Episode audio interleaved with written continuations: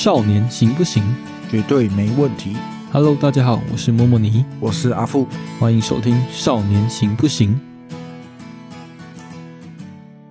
今天这一集呢，想要来谈谈有关坐牢的经验。那其实这一集在《少年行不行》这个节目诞生以前，我跟阿富就有讨论过了。因为那时候在 d c a r 上面有一篇很热门的文章，就叫做《第一次坐牢就上手》。那时候很多人在分享，而且那个留言真的是大爆满。我那时候就跟阿富说：“哎、其实这个东西我们也可以聊、欸，而且我们可以来一个少年版的。那篇文章其实是有一个前情提要，是另外一位网友他发了一篇文章，说他因为工作上的呃职业上的疏失，所以他即将要入狱了。然后在上面发文询问广大的网友有没有一些什么行前准备可以先做。然后这一篇第一次坐牢就上手这一篇作者呢，他就引用了那那个网友的文章，那个询问的那一篇，然后就打了这一篇非常详细的算新手介绍嘛，嗯，我觉得应该可以算是一个行前准备。对行前准备，它有点像是那个要怎么讲？嗯，新手入监坐牢指南。可以这么说，对的那个概念，但我们想要来谈谈的是关于少年版的第一次坐牢的一些经验，跟成人其实会有一些蛮不一样的，包括我们在少管所里面的文化，那跟少年之间的互动，跟成人会有一些差异。那少年光护所收容的时长跟目的呢？其实少年光护所跟成人的看守所有一个很大的不同是，成人的看守所主要都是在案件进入侦查阶段或是起诉的时候，为了要避免那个串供或脱逃，对，所以先把被告暂时羁押。嗯羁押至看守所当中。但少年关护所的目的其实除了在案件调查的过程中避免少年之间串供或是脱逃之外，还有一个作用就是贺阻，在一些少年第一次犯案的时候，以少年关护所来说，他们能够收容的时长，一条案件最多是六个月。第一个阶段是以调查的名义收容，然后一个期限是两个月，那可以延长一个月，所以调查可以收容三个月。然后进入第二个阶段审理的时候，也是一样的模式，两个月可以延长一个月，所以加起来就是一条案件最多可以收容六个月的时间。那就是看法官要怎么利用这个裁量权给予少年裁定，然后就是透过这个比较短的时间，让少年被失去自由，这个我们称叫震撼监禁。去达到贺阻的作用，希望少年可以不要再有触法行为的产生。那另外也有一个比较特殊层面的理由是，以少年来说，他们称作叫保护了，因为可能少年们在不是少管所以外的地方，可能会受到一些可能危险或是有风险的存在，所以这时候可能保护官就会决定说，跟法官建议你能把你这位少年收容到少管所里面，让你至少是有一个地方可能不会被人家追杀，或者是不会再犯案。这也是其中一个目的。那在入所前的流程，其实跟成人比较不一样的是，有一些成人他们是可以自行去地检署报到执行，那有一些也是在警察局做笔录之后被移送到开庭，然后当庭裁定羁押。那少年的收容基本上都是要透过法院的裁定，然后当庭法官裁定收容之后，就会被法警上手铐带到法院的地牢。那比较正式的名称叫做候审室，然后到那边等待警备车或是我们所谓的囚车来接，接着就会进到少管所。通常我们进到少管所好像都是晚上了，对啊，我那时候就是在晚餐之后，还蛮晚的，因为通常好像一天可能只会有一台一班囚车，或者是两班，所以他们都会累积了可能一整个下午需要被送去少管所的少年们在地牢，然后在集体一起晚上的时候，最后一庭开完，确定不今天不会再有新的需要被收容的少年出现的时候，再一起再过去少管所里面办一些新收的手续。大部分都这样了，因为少年法庭的案件量不像成人法院那么多，所以他就是一整天下来之后，基本上应该是在下班时间之后就会准备出发前往少管所了，大概是六点左右嘛，其实都要开完最后一庭了。对，大概六六七点左右吧。对啊，确定法官今天不会再有要收容的少年的时候，就会发车。那我记得还会有比较特殊的情况是，你可能是夜间被逮捕，然后他们会开一个，这个比较少见，可是也有。对，会好像有一个机制是可以在夜间进入少管所，因为我记得我那时候就有遇到几位这样子的同学。就是如果你没有依法院的那个通知去开庭报道的话，他们就会发动协询。以成人来讲就是通缉，少年会叫协询。那如果你是在晚上半夜被警察协询到的话，他们就会直接把你送去法院，然后就会在大半夜的时候把你送进少管所。那时候应该就不是坐囚车了吧？应该是警车、侦查车直接送过去。这我就没有经验了，我也不知道。知道。反正就是会有专车接送。对啊，确实是会有半夜，可能偶尔会有一个一两个同学突然要入住。有有有。那进到少管所之后，第一个步骤就是要先去，全身检查嘛。诶、对，就是差不多会先做基本资料，资料填写之后，然后主管就会带你去一个小房间里面，把衣服全部脱光光，屁股打开跳两下，对，然后先把你全身看光光，然后叫你诶、把屁股转过去，把生殖器掀起来，看底下有没有夹东西，嘴巴张开看里面有没有藏东西，转过去弯下腰把屁股扒开，咳一个嗽，看一下你的肛门里面是不是有藏东西，都没有之后，就会请你把你的衣服装袋，那个要保管，因为里面不能够穿，自己私人的衣服，嗯，然后会发放给你里面统一的服装，公发版的制服，对，大概入监的流程就是这样，然后就会把你带去设防，发一些基本的寝具给你，然后就让你进去休息了，因为我们都是晚上进去的。对，那时候其实做完这些手续，大部分都已经，我记得都已经是就就寝时间了。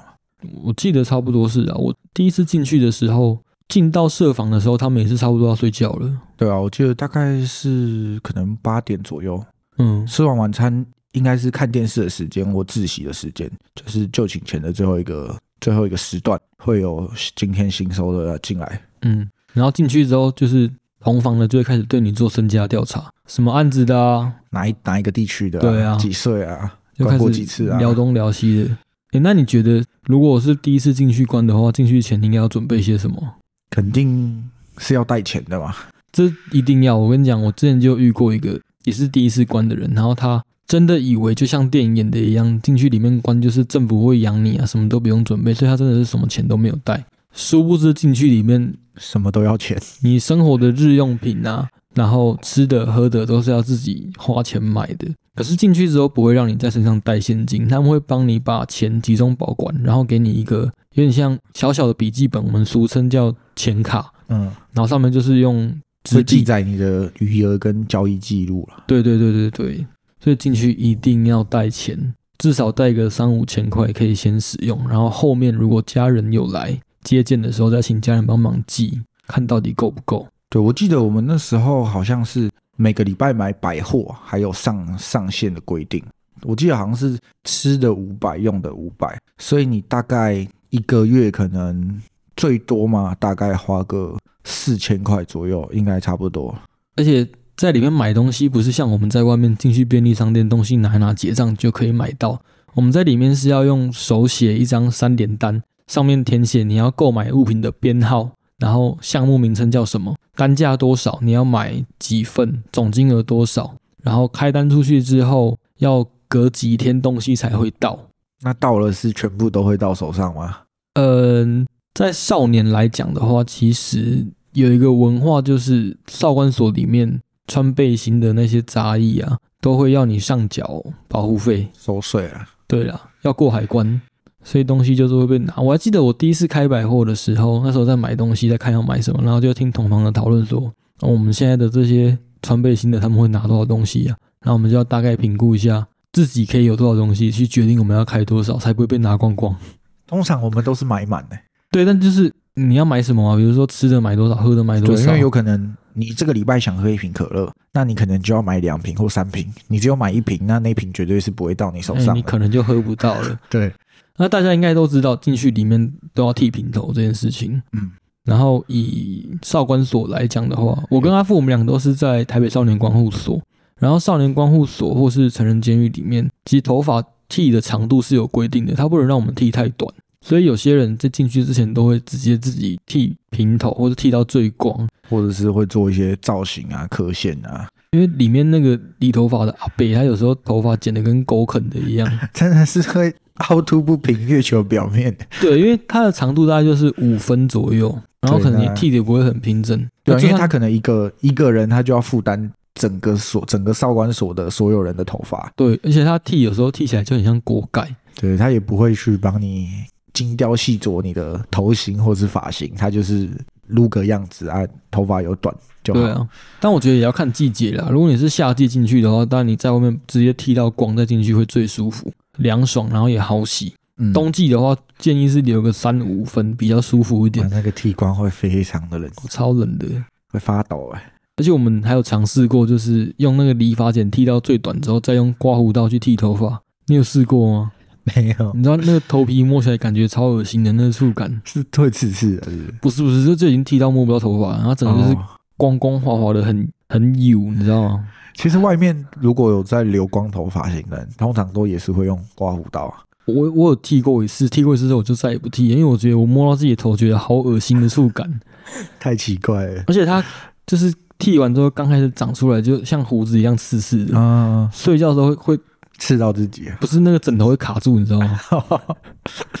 穿衣服的时候也会卡住，就都勾住头上就勾住了。对对对，然后大概从新收班，你睡了一个晚上起来之后，隔天还会要再出来做其他的基本资料。嗯，我们那个时候在台北少年观护所的时候，有分班级。那第一次进去的时候，都会先在新收班。新收班有点像是一个像我们去当兵的时候的那个新训中心，对新训中心，对，像金六节啊、成功岭啊那种地方，就是先让你熟悉环境，然后认识这里的文化规则。然后会有一些基本的训练跟规则让你知道。比较学术上来讲，那就是在做体制化这件事情，让你入境随俗，然后服从里面的规则。还有一件事情就是，进到少管所之后，我们的名字就会消失不见。对，只会有号码。我记得我那时候是一七九。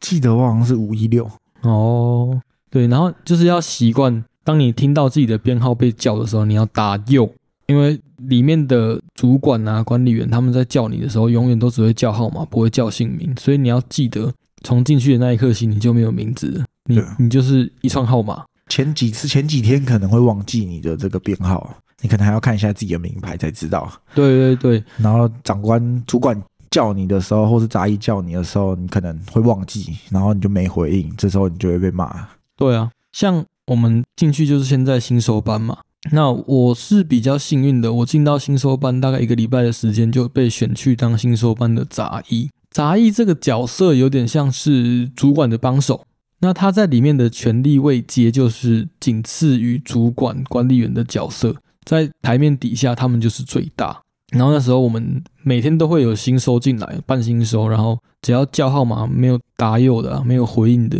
就会被我骂。有的甚至会动手动脚啊。呃，我你们那时候有吗？我们那时候有哎、会会被会被扒头，会被踹、欸。哦，八头我会，就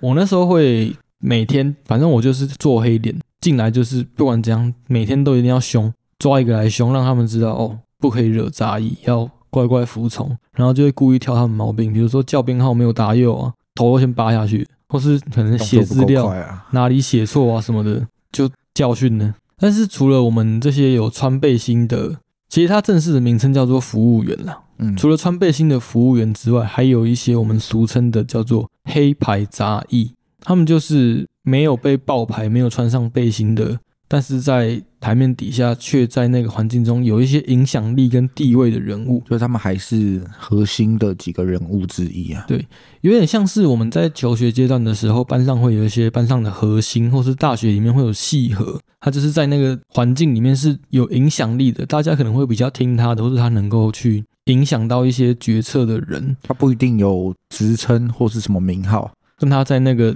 环境中是有地位的角色，对甚至有时候在少管所里面，黑牌的权利会大于有穿背心的白牌。那刚刚有提到说，我们在买日用品、买百货的时候，都要上缴一些关税给杂役。那通常我们家人来会客的时候，都会带一些会客菜、接线菜啊。对，如果想要在里面过得好一点的话，自己就是巴结一点，去把菜拿去分给杂役他们，或是你房内比较有影响力的人去做一点。公关呐、对，没错，社交一下，搞关节，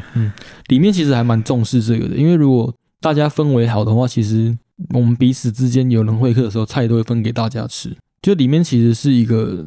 小型社会之外，因为里面能够交流的东西很少，所以这些日常的东西，如果你有去分享给其他人的话，其他人也会想到你，而且那也是一种在做人处事上的交流啦。啊，你进去的时候，你有听说过马桶神吗？有啊，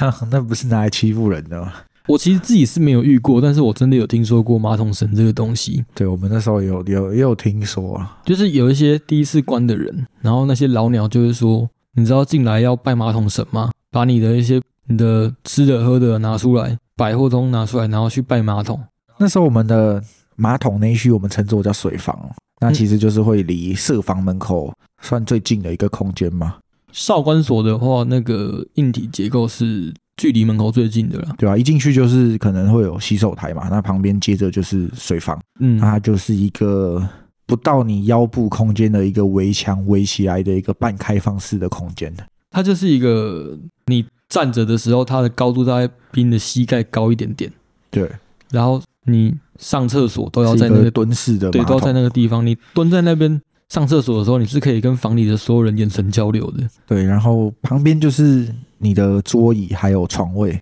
嗯，然后呢又是一个半开放式的厕所空间，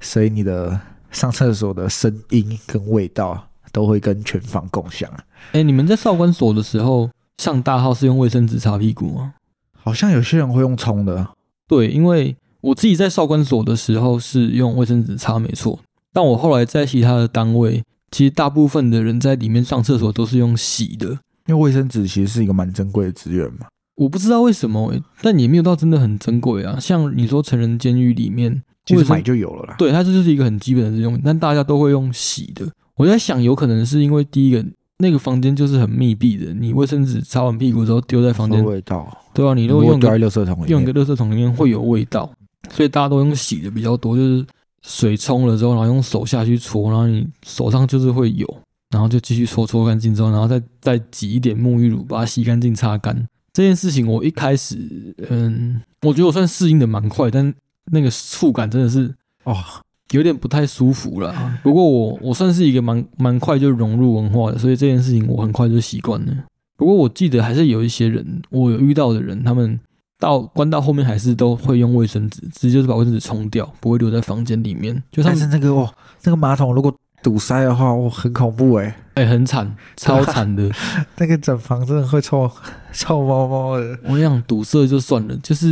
因为监所里面的那个马桶，他们底下都是连接到那个化粪池。你知道化粪池如果满了，如果你的设房是在一楼的时候，倒灌是一件多么可怕的事情吗？哦，我们我那时候我那时候好像真的有经历过这个状况，然后我们就是经历那个晚上之后，隔天全早上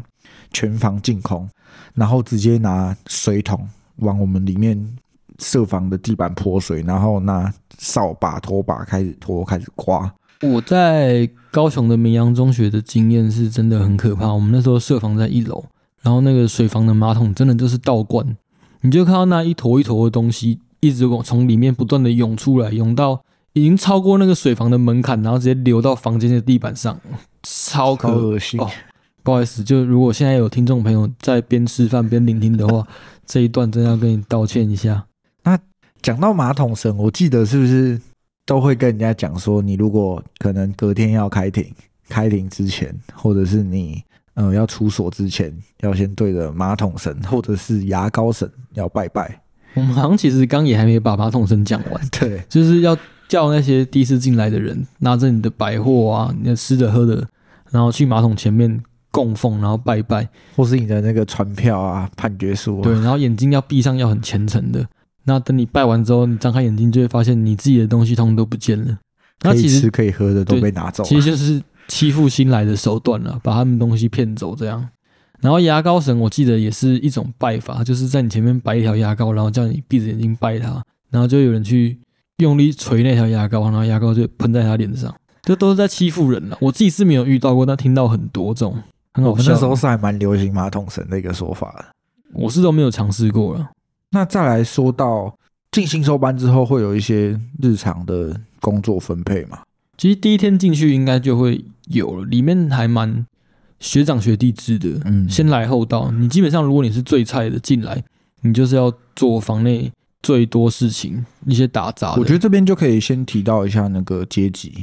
呃阶级也会有影响了。对啊，第一个是学长学弟制，你的先来后到会影响你你在里面的地位，然后再来是你进去你的案件，其实会影响到你在里面的位阶。或是你有没有有没有认识的，有没有关系？对，有认识的也有差，里面还蛮讲这个，也像当兵一样，如果你有认识的人在里面当班长、当学长，对，我们叫做喊照顾啦，对喊照顾，就是或者是说你的个性是比较强势的，你看起来比较凶悍，或是体型比较大只，刺青比较多。还有就是你可能关很多趟了，嗯，你跟主管都有一些认识了，在里面进来，当然你的相对地位就会比较高一点。那如果以上全部都没有的话，第一个工作分配应该就是洗碗、洗内裤嘛。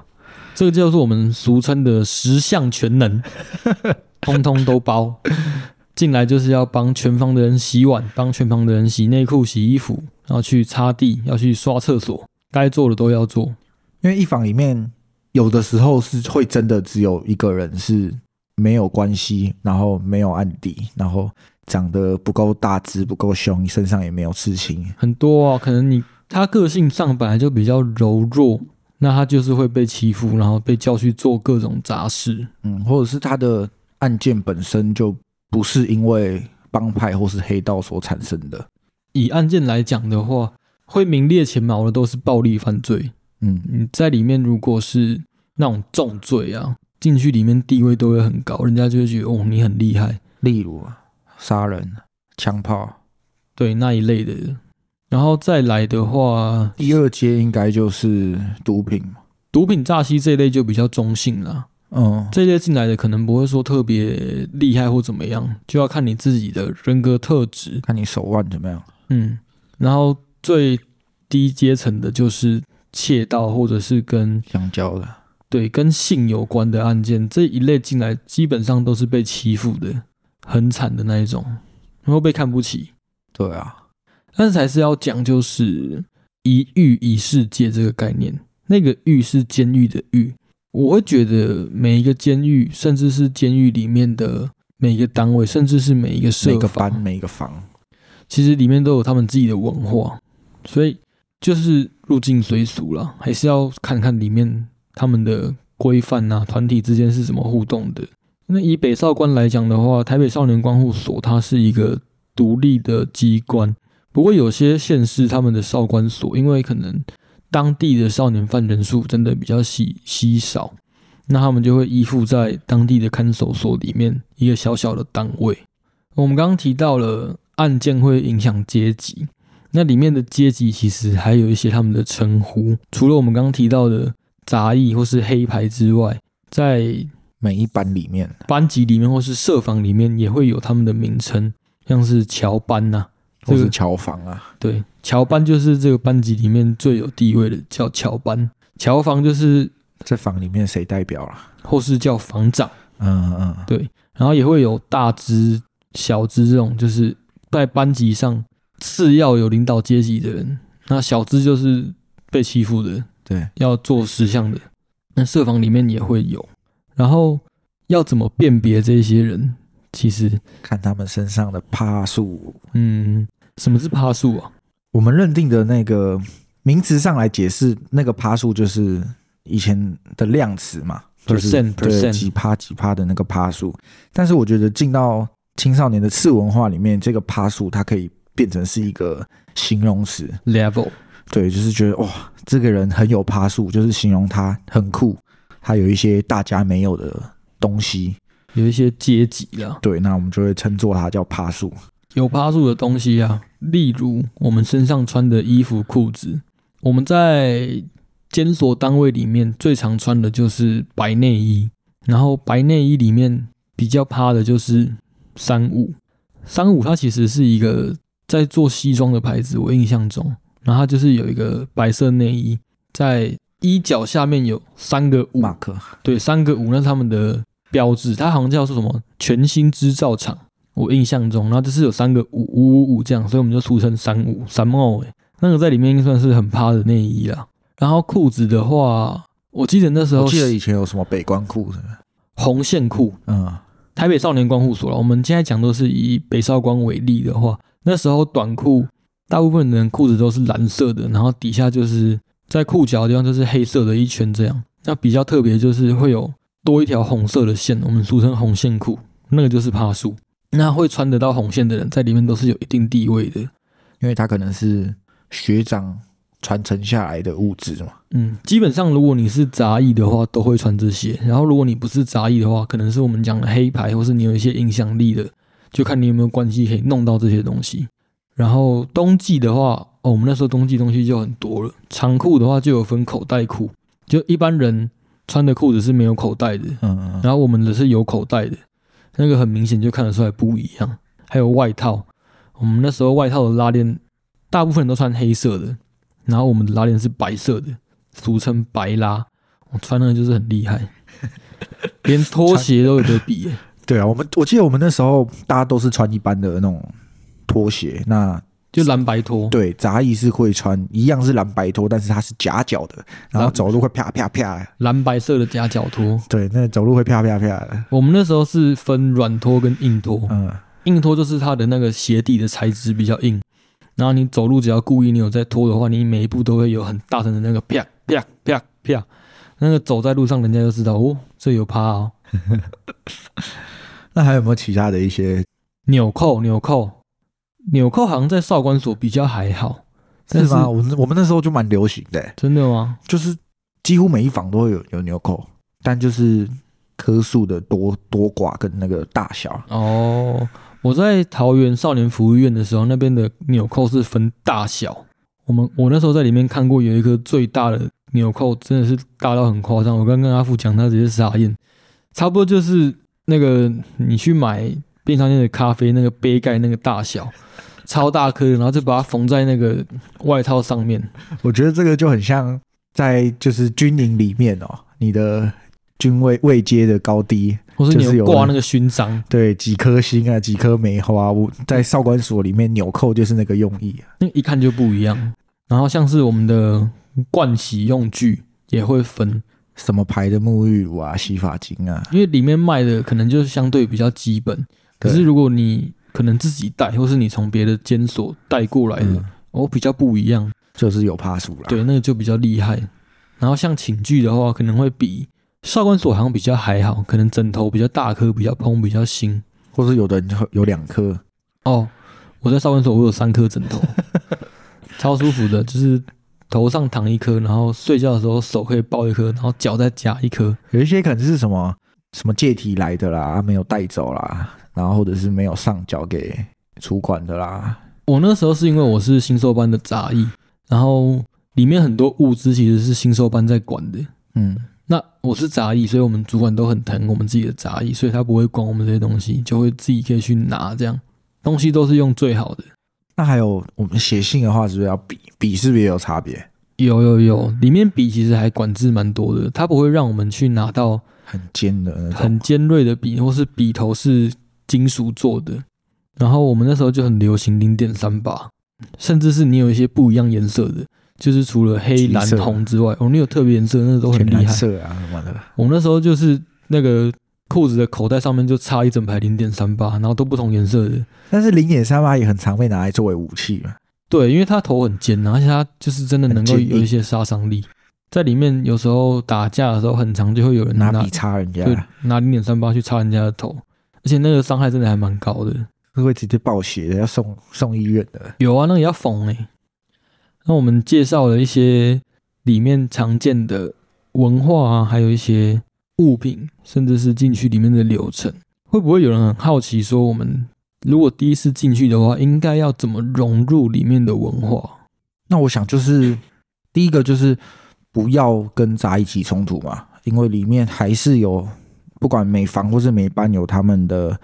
权力阶级的分布，所以我们第一次进去要做的就是千万不要惹到那些所谓金字塔顶端的人呐、其实里面就是一个小型社会的、像我们在外面的校园中，班级呀、或者是系上，一定会有一些比较有影响力的班和或系和，那他们就可以左右很多其他同学他们的想法跟意见。对，但在一般学校，我们可能需要一段时间的观察，你才可以知道说，哎，这个班上的核心，这个班上的乔班是谁。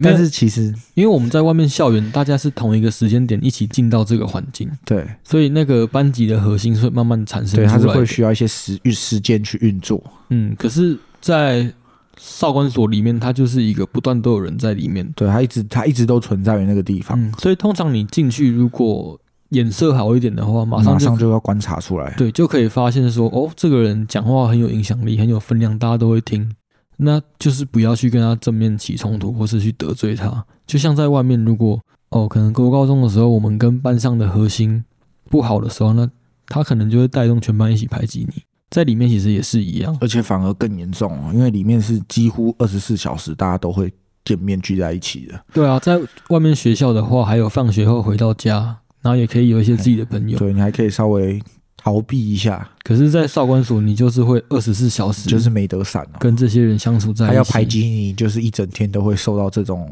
状况。对啊，而且那个排挤可能不只是关系上的排挤，可能就是在会晋升到一些人身攻击嘛。呃管理员看不到的时候，可能就是直接攻击，肢体上的攻击。两拳三脚就过去了。对，像是嗯、呃以前少府院有一些单位里面会有一个文化，就是你进到班级的时候，潜规则就是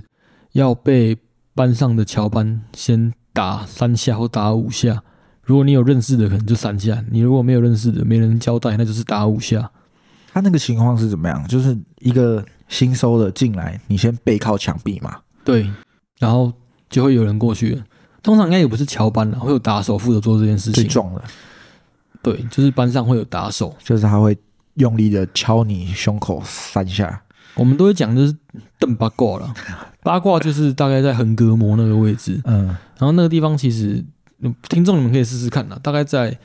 就是胸腔跟腹腔中间的那个有一个凹下去的地方，稍微用拳头用力捶一下，你会发现你很难呼吸，然后甚至会岔气。但就是有一些文化中的潜规则，就是你来到这个班级，你就必须要接受这个挑战跟洗礼啊。对，它就是一个入班的规则，为了要让大家服从这个班级的秩序。那如果是第一次进入少管所，然后你很在乎自己的刑期，不希望被收容太久的话，你就是要一边在依附于这些拥有权力的角色之外，当他们真的有做一些起哄的行为，在挑战公家权力的时候，千万不要觉得好玩，就跟着凑合上去。因为你其实像前面莫莫你提到的，就是可以最长时间是二加一，二加一嘛。那你如果在里面表现不好，或者是有违规、有闹事、有跟着人家起哄的这个记录的话，你的保护官跟法官可能会斟酌你的行为，去延长你在收容，呃，少管所收容的的期限。对啊，例如在少管所里面的话，就是会隔房喊话，可能墙壁敲一敲，然后两房就是隔着房在那边聊天，这样这个这个行为在里面是不允许的。然后严重一点，甚至就是会摇房、啪窗。我们讲啪窗，它因为少管所的窗户是那种纱窗、铁质的、铁铝窗属制的，然后你很大力的把它从旁边划过来之后，它会撞击，产生一个很大声的砰。对，就是它从开到闭的这个过程啊嗯，然后有人就会故意可能不喜欢这个主管，想要在他的班闹事，就会在那边砰砰砰砰砰。这如果是好几房啊，甚好几甚至全所一起这样子的话，会很恐怖哦。对啊，或者是晚上就寝关灯之后，大家就会躺在床上，然后在那边报数。哦，对，我们那时候很流行说什么“兄弟捧场报数一”，然后就会无限接龙上去，就会各房各个人在那边二三四五六七，然后喊到一个乱七八糟。然后这时候千万不要跟着喊，因为主管超会抓，他们都会在房间外面偷听，然后听到声音就直接转过来抓你，然后就变违规了。那违规是要去违规房吗？对，里面有一个单位叫做违规房，就是当你违反里面的规定之后，会被签违规，然后就会被移到违规社。那一边的生活会过得比你在原本的社房还要不舒服。我刚刚没有讲到，诶，台湾其实大部分的监所单位进去都是睡地板、打地铺，然后很多人挤在一间。那像台北少年关护所的话，其实对于少年的硬体，他们提供的还蛮。算是人性化了。嗯，我们在那边都是睡上下铺。对，虽然一间设房最多可以睡到八个，但那个空间不会让你觉得拥挤，而且通常如果不是旺季的话，不会水满。对，诶，讲到旺季，少少年收容也有分旺季跟淡季，其实跟旅游业一样有分淡旺季哦。那他们的时间也就是寒暑假的时候，因为寒暑假青少年们就。可以很长时间的不用进入校园嘛？那他们接触的一些社会人士啊，或者是一些团体跟组织，也有可能就让他们行为上的风险增加。其实这个是有统计数据的哦，尤其是暑假。第一个是根据社会心理学的研究，温度的上升跟犯罪率的上升是有相关的。那再就是刚刚阿富提到的，在放暑假期间，少年们离开校园之后，其实会很长的一段时间。不会进入校园，那那时候就很容易去接触到一些偏差的行为。哎，里面还有没有什一些什么很酷的东西啊？记得那时候好像还会，因为我们在里面能跟外面联系的方式，除了会客，外面的人来看我们的会客之外，其他的就是透过书信，嗯，写信给他们。那里面虽然有卖信封跟信纸，但就是很一般的那种白色信封，然后十行信纸。但是可以请家人帮我们寄一些那种有卡通图案的，对对对，那种有美编的，就是比较漂亮可爱的信封啊，然后信纸也是一些比较特别的。那个在里面虽然不会被称作是趴数，不过大家也都蛮喜欢这类的东西的。就如果你有一些很可爱的信封，甚至是可以拿来做交易的，嗯，可以拿去跟人家换东西，或是也有可能就你你可能可以拿信纸、信封跟人家换邮票啊。或者是跟人家换零食啊，或是这个也会被收关税了。哦，对对，也会有人看到就直接哦，给我，我要。因为里面其实通信算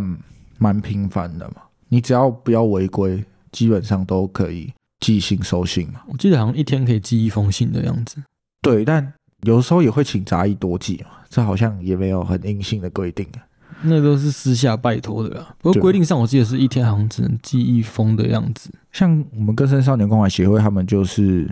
进去上课以后啊，都还会有定期跟里面的学生保持书信的联络。嗯，那也是透过书信来表达一些关怀还有陪伴。其实主要就是要跟少年们建立连结，对，然后希望让他们在离开少年关护所之后，可以有一些。正向的关怀跟支持，不要马上又回到过去的圈子。那书信除了对外的联系以外啊，他们会不会自己所内也会透过书信联络？刚有提到我们不能隔方喊话嘛？对，其实，在监所里面很忌讳的就是你跟不同单位的人有联系，所以我们就会偷偷的打纸条，就有点像是我们国中在写的那种。偷折个纸飞机啊，射到你同学桌上啊，折那个小信封那个，然后射去给人家，透过这种方式来聊天，因为有可能你认识的人在别的单位，可能在别班啊，或是别房啊，然后就会写纸条。但是其实打纸条被抓到也是会被判违规的。但是通常我看到比较多的情况都是写给女所的女生，是不是？北少官的话会啦，就是。就一群男生在里面也没事，然后如果看到女 女生，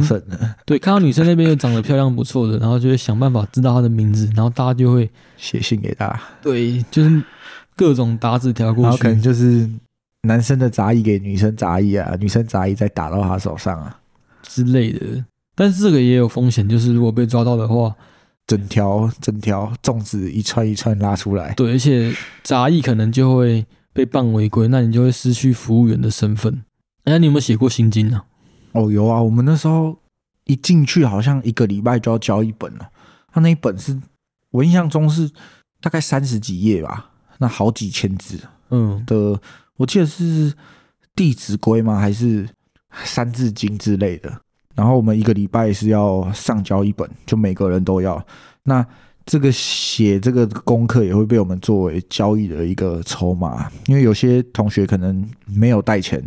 嗯，或是他可能百货不够，那他就会用嗯，帮人家写写作业，嗯，然后来去换得一些福利或者是一些货物。嗯嗯，还蛮有趣的，就是无论是在少年或是在成人的机关里面，心经这个东西永远不会缺货，诶，都会有很多善心人士捐心经进来，然后希望可以让里面的受刑人抄心经，也许就是让他们打发时间，也许就是忏悔，让他们能够功德回向。那进去里面，其实能够打发时间的消遣真的很少，诶。大概还有什么看书嘛？对，会看书。那如果有机会的话，好像可以自己带书进去，或是后面再请家家人人寄记，因为里面会有的书可能都是以前关过的人留下来的，然后更多的就也是一些善心人士捐赠进来的，例如教书籍啊，什么《了凡四训》啊、《弟子规》啊，或是圣经啊，然后佛经等等的，比较少那种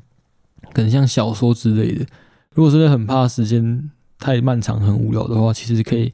带一些小说或是喜欢的书进去。那也是是不是会定期跟可能别房的或别班的交换书籍？嗯，会会会。我记得交换书这件事情好像是可以跟管理员报备，是可以被允许的。是啊，我们以前都是上课的时候带去班上换的。嗯，你说社房跟设房对啊，对啊？对啊。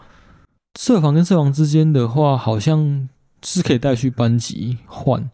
然后跟别的班级好像就是可以可以跟管理员报备说要去跟哪一班哪一班的借书或者换书什么的。那除了这些小说啊，跟这些书籍以外啊，有没有其他的文物是能够跟给就是少年们使用的，或是他们所流传的？有一个东西绝对是在男生里面的生理必需品，我们俗称枪本。那因为里面是没有办法有所谓的电子媒体啊，或者其他的资讯进进入到社房里面，嗯所以我们里面排除的，嗯，排除生理需求的方式，就是我们会有一本那个我们那个的枪本的那个枪本的枪就是打手枪的枪，对。书本的本。那里面就是会有很多报纸的，其实就有分诶，我们那时候在少管所有自己自制的枪本，跟外面借进来的比较清凉的杂志，就是会把它剪下来贴上去。因为里面是可以订报纸的，嗯，然后在娱乐版有时候会有一些什么今日我最正啊。比，较漂亮的女艺人，那里面的人就会把它剪下来啊、撕下来，然后贴在那个笔记本上面，累积成一本枪本，或者是就是寄那种比较清凉的杂志，但不是十八禁的。对，然后就可以看着一些比较漂亮的女生来排解我们的生理或者是需求。或者是我们那时候还有一个方式是会寄照片进来，那可能就是寄你一些网红的照片啊，然后我们再把它剪下来贴在墙本上面。这是除了报纸跟杂志以外的另外一种累积枪本资料的一种方式。我是也有看过人家直接寄就 A B 女优的照片了，我这个会被这个会被挡吧？可是你比较有漏点，就是穿的比较清凉也还好啊，哦就是女生的照片而已啊。这就比较走在灰色地带啊，看看主管吧，有的主管会挡，有的主管不会挡。对，好，今天这一集听起来有一点